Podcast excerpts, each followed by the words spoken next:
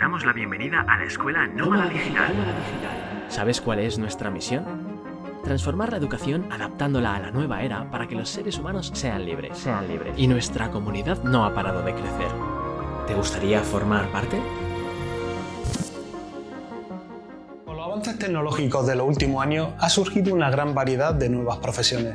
Una de ellas es la de asistente virtual. Cada vez son más las personas que buscan informarse sobre qué es y cómo ser asistente virtual. Veremos todo lo que necesitas saber para comenzar tu carrera como asistente virtual. Y si también quieres conocer cuál es el sueldo que podrías tener como asistente, te lo cuento al final. ¿Te interesa? Hola, soy Alberto Romero. En este vídeo te voy a mostrar qué es un o un asistente virtual, a qué se dedican y cuánto se paga por este trabajo. Ah, y ya sabes que si quieres reinventarte o digitalizar tu profesión, puedes suscribirte al canal porque aquí te contamos cómo puedes hacerlo. La asistencia virtual es una de las profesiones que más se reclaman hoy en día. Se dice mucho, pero es que es la verdad. Muchos emprendedores se han dado cuenta de que es mucho mejor delegar tareas que les quitan demasiado tiempo y en las que no aportan nada, que tratar de hacerlo todo como si fueran un hombre o una mujer orquesta. Pero antes tienes que saber que este perfil profesional es una persona cualificada que trabaja desde su oficina o desde su propia vivienda, ofreciendo su servicio a través de Internet. Es una profesión que le permite ser nómada digital de una forma muy cómoda y que además ofrece mucha ventaja. Eres tu propio jefe o jefa. Puedes decidir con quién trabaja. Tendrás más posibilidades reales de conciliar tu vida familiar y profesional. Mayor flexibilidad de horario. Flexibilidad geográfica. Puedes trabajar desde donde quieras. Genial, ¿no te parece? Seguro que sí, por eso estás aquí. También las empresas se están decantando por tener colaboradores externos o en plantilla que les ayuden a realizar esas tareas en las que un o un asistente virtual es especialista. ¿Qué tareas pueden desempeñar los asistentes virtuales? Pues una larga lista. Por ejemplo, ellos son los que realizan la gestión de la agenda, la gestión del correo electrónico, el soporte en webinars y directos, la creación y la revisión de contenidos como artículos, podcasts, etc. La programación y la organización de viajes y eventos, la facturación y control de cobro, el diseño de imágenes, banners, presentaciones, etc. El análisis y el feedback de cliente y usuario, la realización de informes, la transcripción de notas, la gestión de páginas web y la gestión y dinamización de redes sociales. Son bastantes, ¿eh? Pues todavía hay muchas más. Sería imposible nombrarlas todas porque este perfil es muy polifacético. Ahora que ya hemos visto cuáles son las tareas que desempeña un asistente virtual, te estarás preguntando, sí, sí, pero ¿cómo puedo ser asistente virtual? A continuación voy a mostrarte los 7 pasos que debes seguir si quieres conseguirlo. Paso 1 ¿La asistencia virtual es mi trabajo ideal? Pregúntate si convertirte en asistente virtual te haría feliz y si crees que lo harías bien. Pero lo verdaderamente importante es que aquello que decidas hacer como profesional esté conectado con tu propósito. Paso 2. Formación. Como ocurre con cualquier profesión, para ser asistente virtual es importante que te formes. También tienes que saber que el trabajo de asistente virtual requiere de una formación continua, ya que está muy relacionado con las tecnologías y estas cambian constantemente. Un curso de asistente virtual te puede ayudar en muchos sentidos para comenzar tu negocio como asistente. Si te interesa, en la descripción te hemos dejado el nuestro. Paso 3. Especialízate. Un asistente virtual debe saber un poco de todo y necesita estar al día en diversas áreas relacionadas con los negocios digitales pero a pesar de ello es importante que destaque.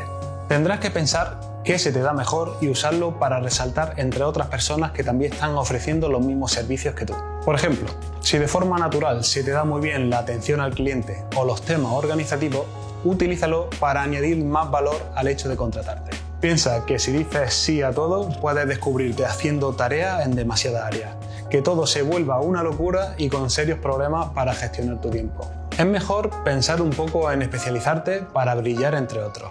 Paso 4. ¿Quién es tu cliente ideal? Tienes que aprender a identificar cuál es el perfil de cliente con el que más te interesaría trabajar. La persona con la que tú quieres trabajar porque te sentirías bien y a la que tú puedes aportar mucho y que además a ella también le guste. Esto se relaciona con el punto anterior. Identifica primero cuáles serán los servicios que ofrecerás y luego piensa qué tipo de empresa o emprendedores pueden estar interesados en ello. No quieras vender tu servicio a todo el mundo. Mejor dirígete a los que sabes de antemano que puedes ayudar muy bien gracias a tus conocimientos y habilidades. Ahí está la clave. Paso 5. Fija tus precios. Piensa cuál es el valor que aportan tus servicios y establece tus precios. Así podrás crear presupuestos más fácilmente. Es importante que estén acordes con el mercado, así que si no sabes cómo hacerlo, busca referencia en la competencia. Pero ojo, que si eres especialista en algunos servicios concretos, eso se cobra más caro porque vale más. Tenlo en cuenta y no olvides el paso 3. Especialízate para aportar más valor y cobrar mejor. Paso 6. Aprende de los errores de otros. Si decides emprender tu propio negocio de asistencia virtual, no caigas en los errores que otros emprendedores ya han cometido. Te detallo algunos. Valorar a la baja y cobrar menos de lo que deberías. No saber organizarse no saber decir que no y aceptar trabajo para los que no tienes tiempo. Te insisto, fórmate para que te sientas preparado y evita los errores típicos. Paso 7. Promocionate. Hay muchas formas de captar clientes. Encuentra las que a ti más te gusten y aplícalas.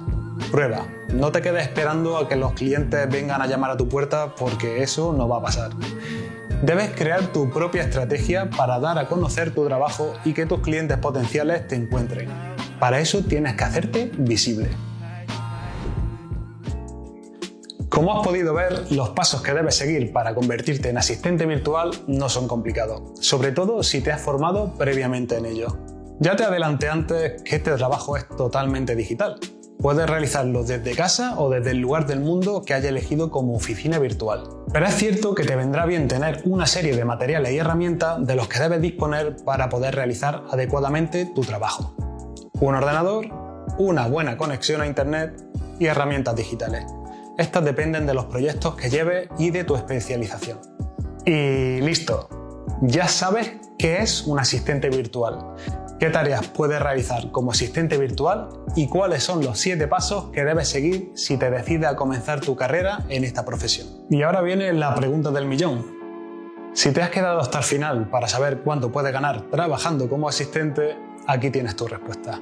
Depende del valor que aporten tus servicios a los clientes. El precio que establezca depende de ti y de cuánto crees que vale el tiempo que dedicas a este trabajo. Pero no te preocupes que no te voy a dejar con la intriga y te voy a dar una horquilla de precios para que te sitúes. Puedes empezar cobrando desde 10 euros por hora o la equivalencia en la moneda de tu país y una vez que hayas ganado experiencia empezar a subir y llegar hasta los 15, 16, 17 eso, como te decía, va a depender mucho de ti. Trabajando por cuenta ajena como Project Manager, puedes ganar entre 1.200 euros cuando empiezas y llegar hasta unos 1.800 al cabo de un tiempo, si vas mejorando y la empresa te aplica las subidas pertinentes. De hecho, es muy común que si eres muy muy crack en este campo, pases de asistente a project manager. Y ahí ya estamos hablando de pasar a cobrar unos 2.500 euros. Suena bien, ¿verdad? Dale al like y comparte con aquellas personas a las que le puede interesar. Y suscríbete, que es gratis. Sobre todo si lo que buscas es la reinvención profesional y formarte en un empleo emergente digital que te asegure un buen futuro en los tiempos que corren, entonces quédate por este canal porque te vamos a dar muchos consejos y tips para que tú también puedas conseguirlo. Chao.